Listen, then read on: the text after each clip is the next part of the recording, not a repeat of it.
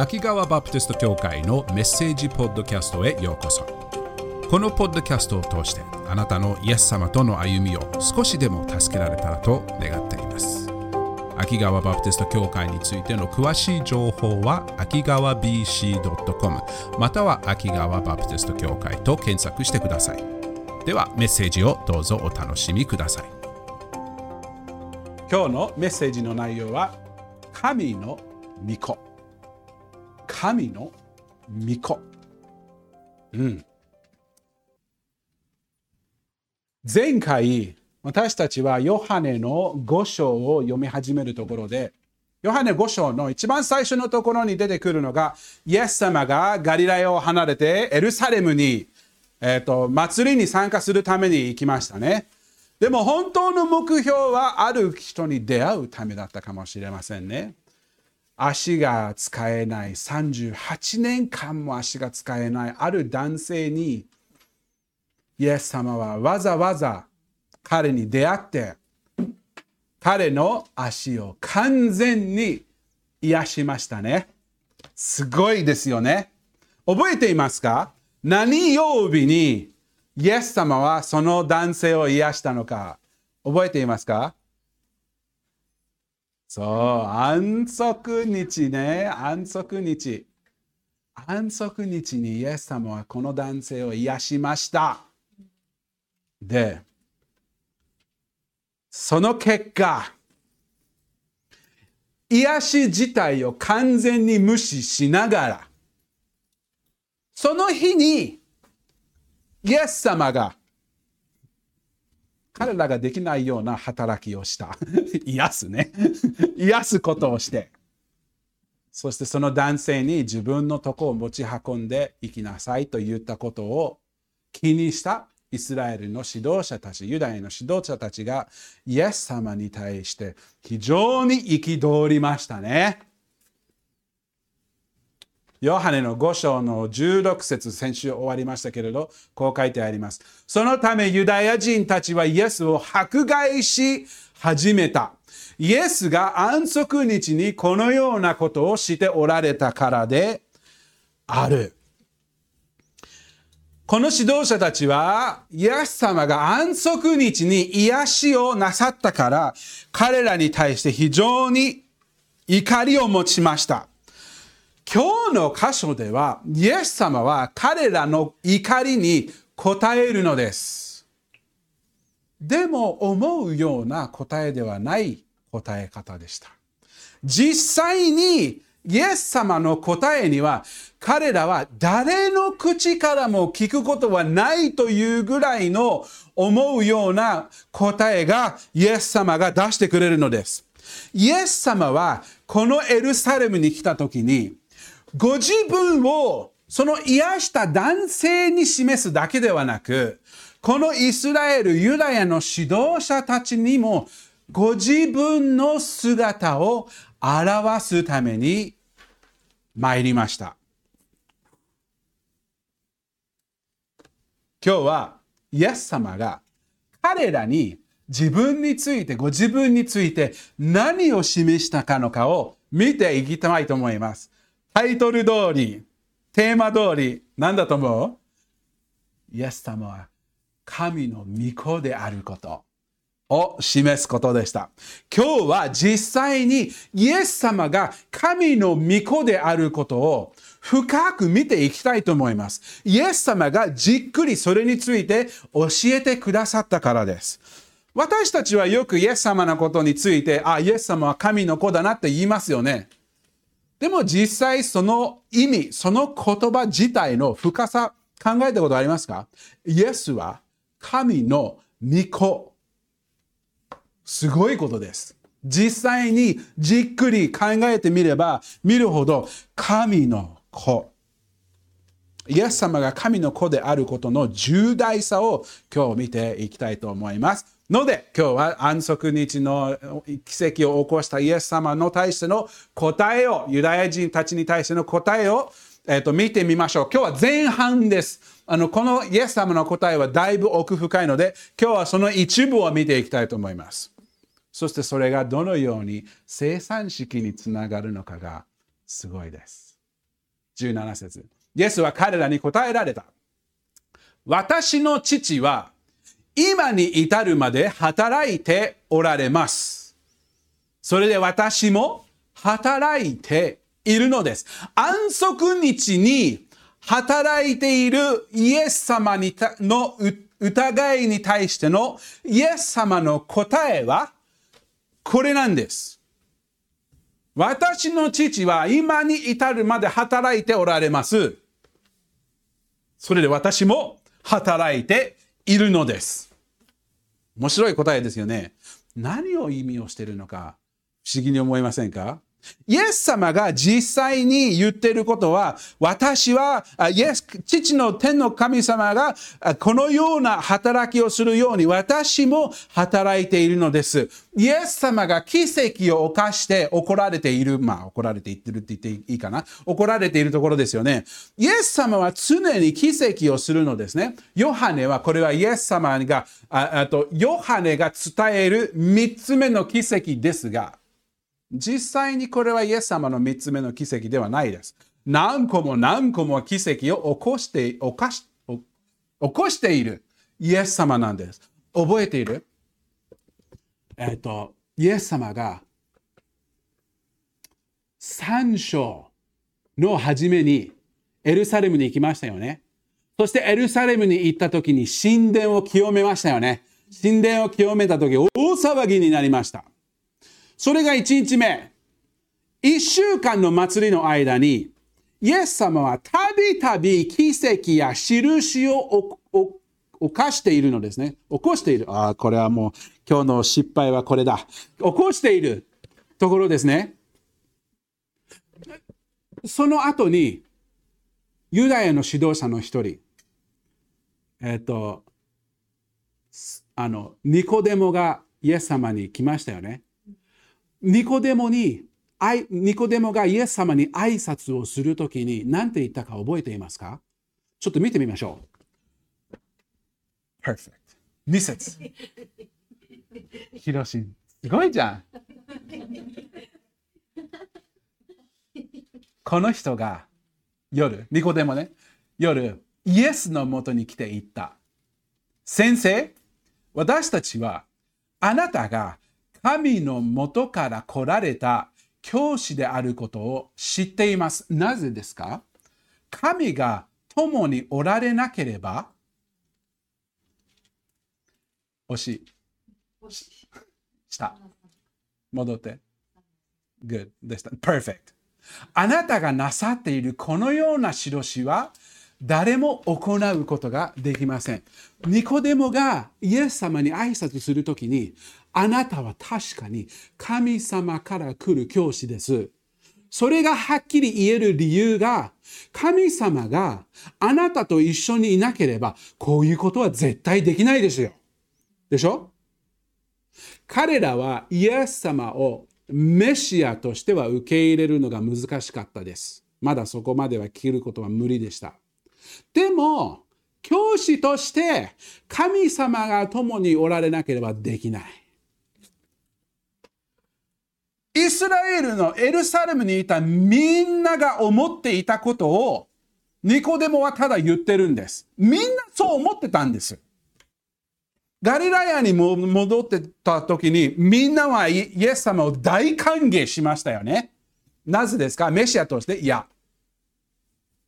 あの、いろんな奇跡を見て、それにびっくりして驚いて、この人は普通じゃない。でもこの人にまだ人としてしか思っていなかったのですね。この神様と共におられるべき人が突然ある日信じられないことをやってしまうんです。神様の安息日のまあ、みんなが勝手に作ったルールを破ってしまうんです。ユダヤ人たちにとっては、ユダヤの指導者たちはこれをどう考えるべきか大混乱だと思いました。この人はみんな神のものだと、神から来たものだと思いながら、神様の立法を破るとしたら、もしかしたらこの人は神から来るものではなく、嘘つきじゃないかもしれないでしょうか。神様の立法、彼らは神様の自分の立法を神様の立法と一緒にしちゃってて、勘違いをしかいあの間違ってたんですけれど、彼らは安息日を破っているこの人は、もしかしたら僕たちが思っていた神様が共におられる人ではなく、嘘つきであれば、この人は絶対に止めなければならない。でも、イエス様の答えには、全然違うことが出てくるのです。イエス様自身が安息日に働く完全な権威を持っているお方だというふうにイエス様が言うのです。なぜですか？イエス様は神の御子であるから。17節をもう一度見ると、それが見えるのです。イエスは彼らに答えた。私の父は今に至るまで働いておられます。ちょっとそこを考えてみましょう。私の父は今に至るまで働いておられます。神様は働くのをやめないんです。ユダヤ人の指導者たちはそれをよく知っていました。それを完全に受け入れていました。神様が万物を創造して、6日目に創造して7日目に休みましたね。それはなぜ休んだと思いますか？疲れた。からだと思いますか？神様は疲れないです。ああ、ちょっと休憩しよう。なあ。神様はご自分が創造されたものをエンジョイして、わあ、これは素晴らしい。良いとされた。ああ、素晴らしい。と同時に、安息日は人のために作られている。三章、えっと、開いて、解いてないけど、後でじっくり見てください。創世記の、えっと、2章がその創造の働きですけれど、ちょうどその2章に、イエス、神神様がその日を聖なるものとされた。特別にされた。それは私たちがその日を覚えて神様が全てを6日に作られたことと同時に私たちがその休む必要性があることを思い出させる。6日間働いて7日目は神様に信頼しながらの休みを取る。自分が休めるのは神様が働いているから。神様は7日目に休みましたが、毎7日休むとは限りません。でしょ？考えてみてください。神様は創造されたものを支え続けるのをやめません。つまり、創造万物が今に至って続いているのは、神様が毎秒毎秒一瞬一瞬神様の偉大な力で宇宙そのものを支えているからです。そしてそれと同時、その宇宙の中に含まれているあなたと私も日々支えているのです。これはいいことなのです。素晴らしいことなのです。だから、あなたが今日、昨日祈って、神様が、あな、神様どうか今日私を助けてくださいっていう時に神様の答えは今日何日だと思ってるの？今日は安息日じゃん。今日はちょっと私は休憩してるんで、明日もう一回かあの取り直して祈り直してくださいって言わないのね。言わないことはいいことだよね。だって大変なことが安息日に起こったら神様に祈れなくなっちゃうじゃん。でも神様は常に私たちを聞いて、あがないの働きを働かせているのです。安息日は人のために作られている。私たちが休んで、休みを取ること自体が信仰の一部です。だって、働くことってさ、自分にフォーカスしちゃうじゃん。神様に、神様に与えられて休みの日を取りたくないっていうのはどういうことですか？あ神様を信頼しないで自分がやらなきゃいけないことをやるべきだ。自分の自分の仕事を神様に与えられた休みの日を優先にしちゃうことになっちゃいますよね。なので、神様はこのような素晴らしいことを私たちに与えてくださいました。でも神様は、毎一瞬一瞬、宇宙を支えてくださり、あなたの人生も支えてくださっているのです。ハレルヤ。面白いのが、イエス様は神様ご自身がそうであり、イエス様ご自身もそうであると言われたのです。私の父は今に至るまで働いておられます。ユダヤ人はそれは、うん、うん、うん、なるほど、納得、納得。でも次のことを言ったイエスにショックしましたね。それで私も働いているのです。自分の安息日に対しての働きを神様が働いている同じように私も働いているのですということです。同じ理由で、同じ方法で神様が安息日に働く権威を、権利を持っているのと同じようにイエス様ご自身も持っているのです。イエス様を通して全宇宙が支え保られているのです。パウロはそのことをはっきりと私たちに説明しました。コロサイの一章の16節と17節コロサイ一章16、17回こういうふうに書いてあります。なぜなら、天と地にあるすべてのものは、見えるものも見えないものも王座であれ、主権であれ、支配であれ、権威であれ、誰ですか？御子にあって作られたからです。万物は御子によって作られした御子のために作られました。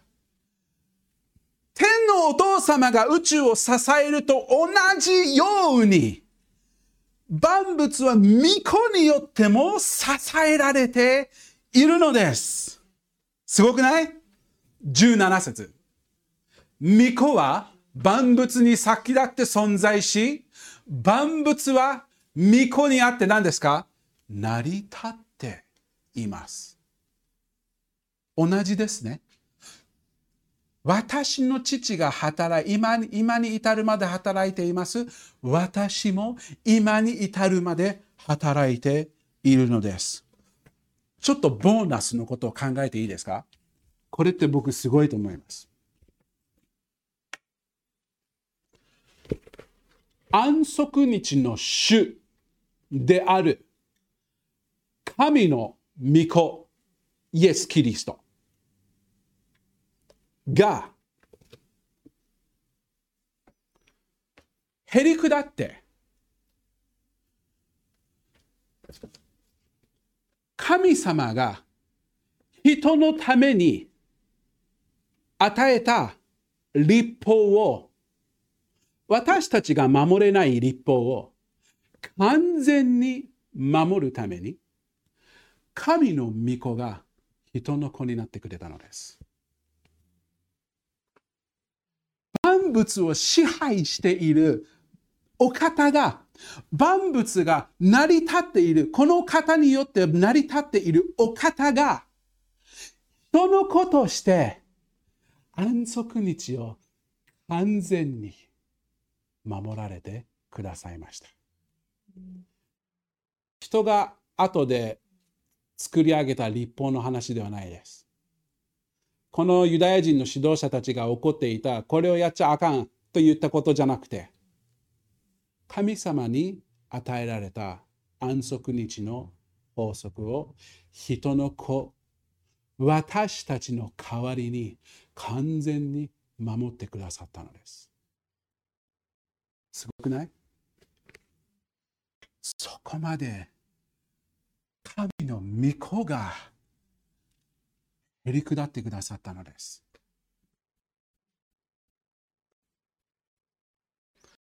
彼は面白いんです。イエス様の答えってすごく不思議に思います。なぜかというと、はっきりと彼らは、あの、イエス様は彼らに、これって君たちが勝手に作ったルールじゃん。って言えたじゃん。でも言わないんです、それを。それを別に置くんです。イエス様の答えの目的は、彼らを、まあまあまあ大丈夫です。こういうことが事情を説明するためじゃなくて、イエス様の答えは完全に彼らにはっきりとご自分は誰であるのかを表す、示すための答えでした。彼らが神の御子として、イエスは完全に安息日の主としての存在は彼の権威、権利の一部であることを彼らに示すためでした。5章の、ヨハネ5章の次の聖句18節にこう書いてあります。そのため、イエス様の答えを聞いたみんなは、そのためユダヤ人たちはますますイエスを殺そうとするようになった。イエスを殺したいんです。なぜですか？もう迫害どころかもう殺したいということです。なぜですか？イエスが安息日を破っていただけではなく、神をご自分の父と呼び、ご自分を神と等しくされたからである。神様と一緒に自分を、ご自分を一緒にしたからです。彼らはイエス様の答えを全然気に入りませんでしたね。彼、イエス様の答えは彼らにとって、え、どういう意味で言ってるの？ということは、そういう問題じゃなかったんです。はっきりイエス様が言っていることを分かっていたのです。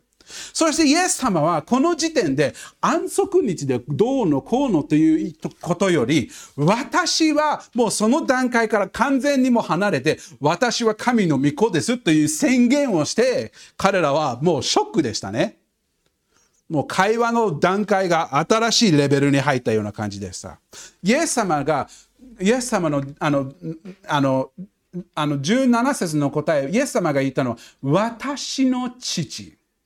私の父。私たちの父とかじゃなくて、私の父というふうに言ったのです。彼らははっきりとイエス様の言っていることが分かっていたのですね。イエス様と神様との関係は他の人たちとは全然ユニークな特別な関係であった。君たちの神様との関係と、イエス様の言ってることですね。君たちユダヤ人の神様との関係と私の神様との関係は別のものなのです。私の関係は特別です。父の神様がこうであれば、この神もこうである。すごいことですよね。面白いのは、この時点でイエス様は、じっくり、御子と御父の親子関係と言ったらいいかな。この二人の神のこと、父なる神、子なる神の関係をはっきりと私たちに示してくれるのです。これが本当に私たちが天のお父様と御子イエス・キリストがどのような関係を持っていることをはっきり示すイエス様のお話です。見たい？見よ。19節。イエスは彼らに答えて言われた。誠に誠にあなた方に、あなた方に言います。子は、父がしておられることを見て行う以外には自分から何も行うことができません。これは関係の完全な一致です。unity 一致。イエス様が天のお父様に神の父なる神にどこまで完全に一致しているのかというと、イエス様はご自分の意志では何もしない。何もできない。天の神様から離れた自分からのものは何もしない。父なる神がすることは子なる神がする。父なる神様がされること、神様の天のお父様の御心と行いを完全に反射するものです。イエス様はお方です。イエス様は完全に父なる神様の御心と働きを反射、映し出すお方なのです。神様が思われるもの、望まれるもの、イエス様は望まれる。神様が果たすものは、イエス様は果たしてくださる。神様は完全にイエス様の思いと行いを果たしてくださるのです。すごくない？イエス様が十字架にかかる前の夜、弟子たちと長い話をしましたね。ヨハネの14章とか、あのあのいろんな話をしました。イエス様と弟子たちの会話の中で、イエス様はこのことについてじっくり話したのです。ちょっとだけ見ましょう。ヨハネの14章の6節です。ヨハネの14章の6節から11節これはイエス様が十字架にかけられる前に主の晩餐を私たちに与えてくれたその会話の中に出てくる一つの会話です。ヨハネ14章の6節イエスは弟子たちに言われた。私が道であり、真理であり、命なのです。私を通してでなければ、誰も父の身元に行くことはできません。有名な箇所だよね。有名な箇所ですね。みんなこれ知ってますね。この後に来るものは何だか知ってますか？面白いです。あなた方が私を知っているなら、私の父をも知ることになります。イエス様を知ることは、父を知ること。子を知ることは、父を知ること。今から父を知るのです。いや、すでにあなた方は父を見たのです。私を見ることは父を見ること。フィリポはイエスに言われた。言った。主よ、私たちに父を見せてください。そうすれば満足します。ピリポ、言っちゃったね。なんかピリポはペテロジュニアみたいな感じだね。ピリポが、ああ、父を見させてください。モーセも父を見たし、ああ、僕たちもそういうことが見れたら最高じゃん満足する。不満。イエスは彼に言われた。ピリポおいこんなに長い間、あなた方と一緒にいるのに、なんて言ったの？父を知らないんですか ?No. 私を知らないんですか？私を見た人は父を見たのです。わどうしてあなたは私に父を見せてくださいと言うのですか ?10 節私が父のうちにいて、父が私のうちにおられることを信じていないのですか？現実を伝えているイエス様です。そしてその現実を完全に受け入れるか受け入れないかという問題ですね。この現実を信じていないのですか？私があなた方に言う言葉は自分から話しているのではありません。お自分から話しているのではない。11節あごめんなさい、10節続きありがとう。私のうちにおられる父がご自分の技を行っておられるのです。この父なる神と子なる神の存在の一致。これで見えます。イエスが語る言葉は神様が語る。イエスが行う行いは神様がご自分の父がご自分の技を行っている。一致なんです。神の子と神の父が11節私が父のうちにいて、父が私のうちにおられると、私が言うのを信じなさい。信じられないのなら、技のゆえに信じなさい。後で見ます。イエス様の証人の、イエス様には証人が何個かいます。イエス様の行い自体がイエス様を証しする証人の一つなんです。イエス様がヨハネの5章の7節に自分では何もできない。あ、ごめん。7節じゃなかった。どこだ ?9 節だっけ ?9 節ぐらいかな。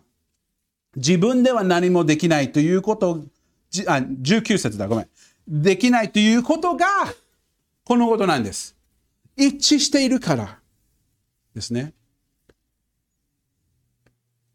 そしてちょうどイエス様が神様の偉大さ、神様の行い、神様の栄光、神様が望まれることと行うことをイエス様は完全に表す、示す、反射すると言ってもいいかもしれません。それを示しているイエス様に対して、父なる神が、御子に示すことと、御子を通して示すことも、父の子に対しての愛を示しているのです。20節ちょっと見ましょう。これってすごいです。イエス様が父なる神に対しての一、愛を示すために従順、完全に神様の御心を自分の御心にする。完全に神様の行いを自分の行いにする。へりくだる従順と同時に、父なる神様が御子に全てを示す。そして御子を通して全てを示す。20節それは父が子を愛し。よくさ、聖書の中で神様の声が聞けますね。バプテスマを受けた時とか、あのあのイエス様の栄光が示された時、これは私の子。私の愛する子。私の喜ばれる子。お父様は御子をすごく愛していましたね。愛していますね。父が子を愛し、ご自分がすることをすべて子にお示しになるからです。贖いの計画のすべてが一瞬一瞬神様、天のお父様が御子に示してこの一歩、この一歩、次の一歩が完全に用意され、示されていたのです。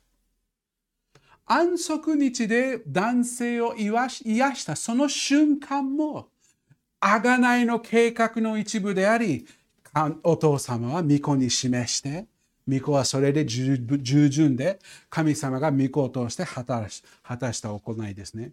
またこれよりも、これこの安息日の癒しのことを考えると、またこれよりも大きな技を子にお示しになるので、あなた方は驚くことになります。僕これ思うと面白いなと思います。なぜかというと、安息日の断定の癒しがあって、みんなもうどうすればいいかさっぱりは大混乱でしょ？いや、これどうすればいいのかわからない。イエス様はわかる。この癒しでびっくりするんだったら、これから来ることびっくりするぞ。ということですね。どんなことが起こるんでしょうか ?21 節父が死人をよみがえらせ。おおそこに行ったんだ。命を与えられるように。彼らは信じていたのは、人を生き返らせるのは神様しかできないこと。父が死人をよみがえらせ、命を与えられるように、こうもまた与えたいと思うものに命を与えます。命を与える。イエス様が死人を生き始め、生き返始めさせるときに、この人たちはどういうふうに対応するのでしょうか？人を癒すことはまあまあ説明できるかもしれないけれど、人を死から蘇らせるときに、この人たちはどういうふうにそれを解決するのでしょうか？イエス様はご自分の存在、父なる神と子なる神の存在をこうやって彼らに説明しています。これも来週続けてみたいと思いますけれど、ここに与えたいと、子もまた与えたいと思うものに命を与えますの心、ちょっとフォーカスして、これが私たちの今の私たちにぴったり当てはまるのではないでしょうか。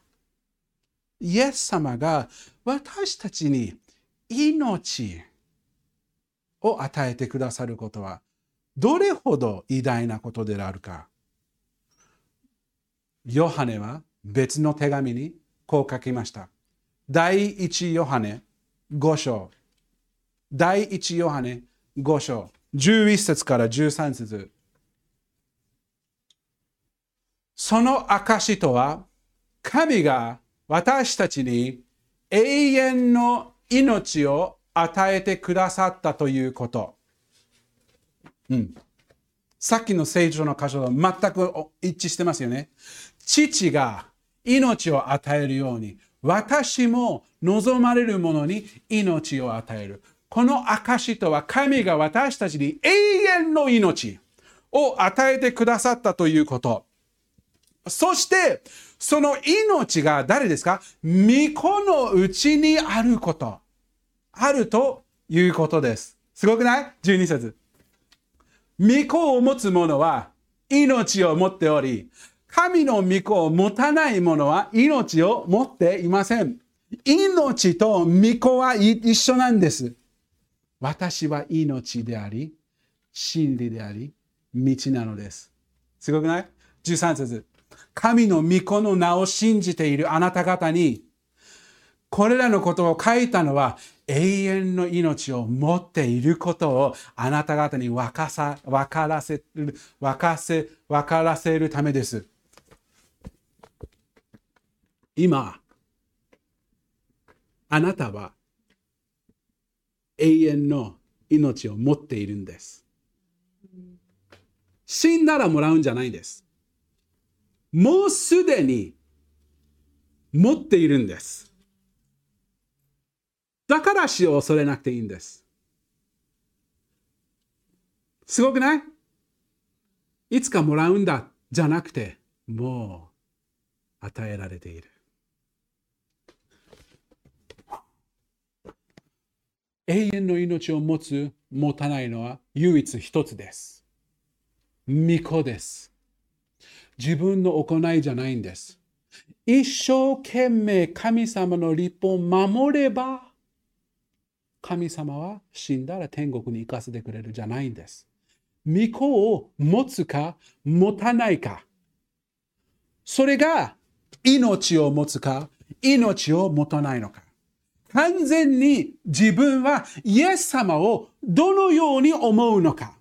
イエス様を信じ受け入れること。これは信仰です。イエス様を信仰を持って、イエス様、私に命があるのには、あなた様が私にその命を与えなければ、どんなに頑張ってもこれは私は受け得ることができないものなのです。完全にイエス様にかかっているのです。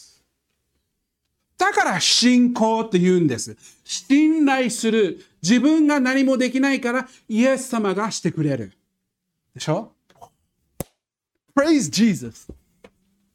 永遠の命を持っていることをあなた方に分からせるためです。続いている？のそれで終わりね。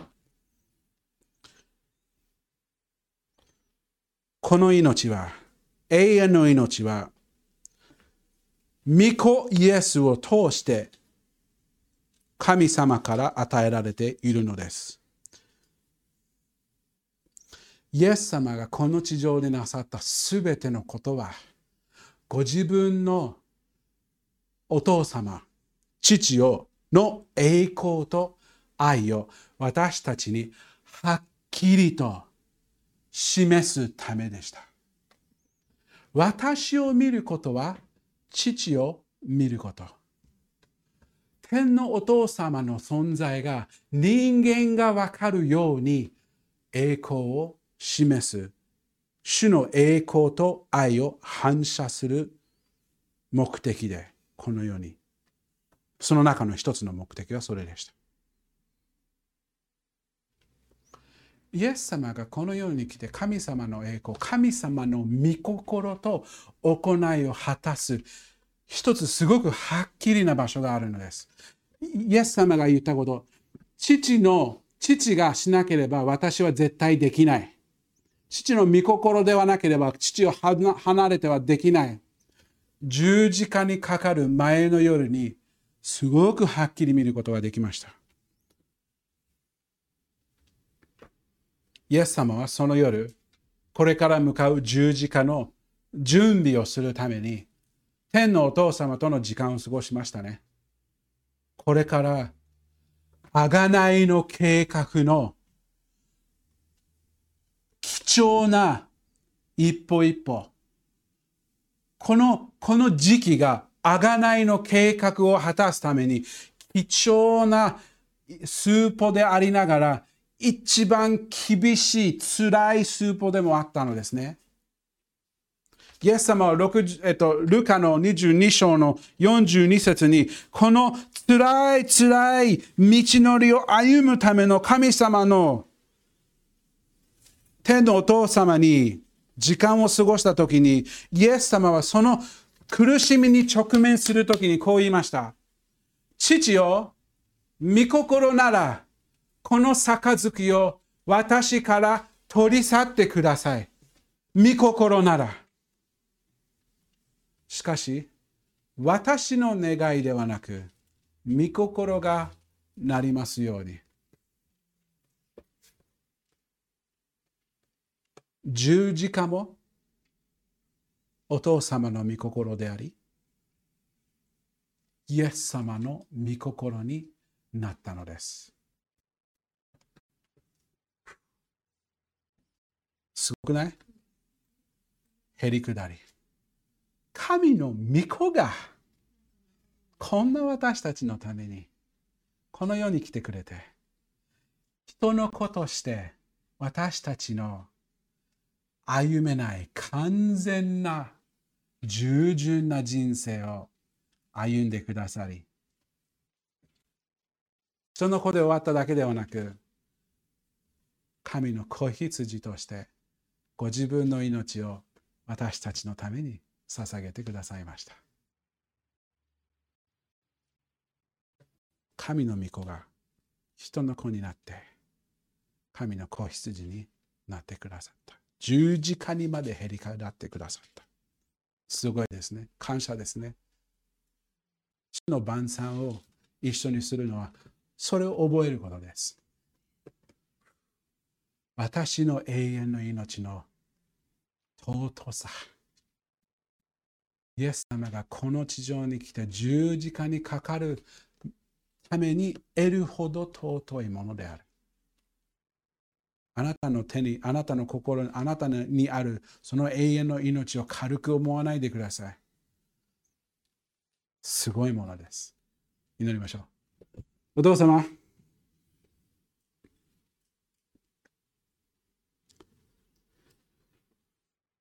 あなた様の栄光を示す愛を示すこの計画。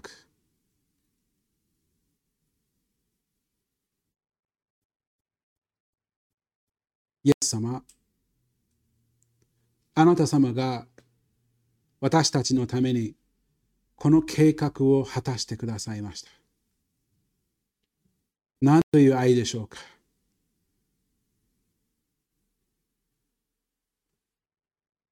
この世に歩んでいる間、あなた様、お父様、あなた様が御子に一歩一歩示してくださって、そしてイエス様、あなた様の音あの道地の偉大な栄光を完全な従順を通して見せてくださって本当にありがとうございます。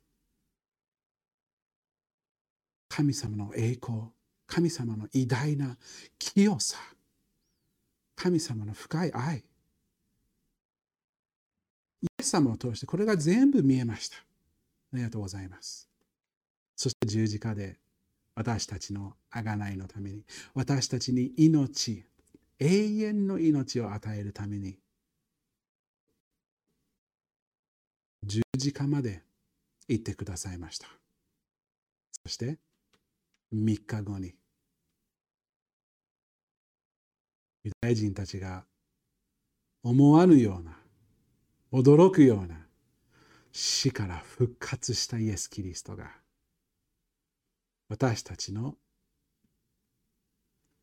見本になってくださいました。First fruits 初歩感謝します。今日この後に少し時間をとって生産式を通してイエス様あなた様がへり下って進んでくださったその贖いの道の十字架の一歩一歩を歩いてくださったことに私たちは目を留めます。感謝します。私たちを救ってくださってありがとうございます。このことを感謝してイエス様の尊い皆によって祈ります。アメン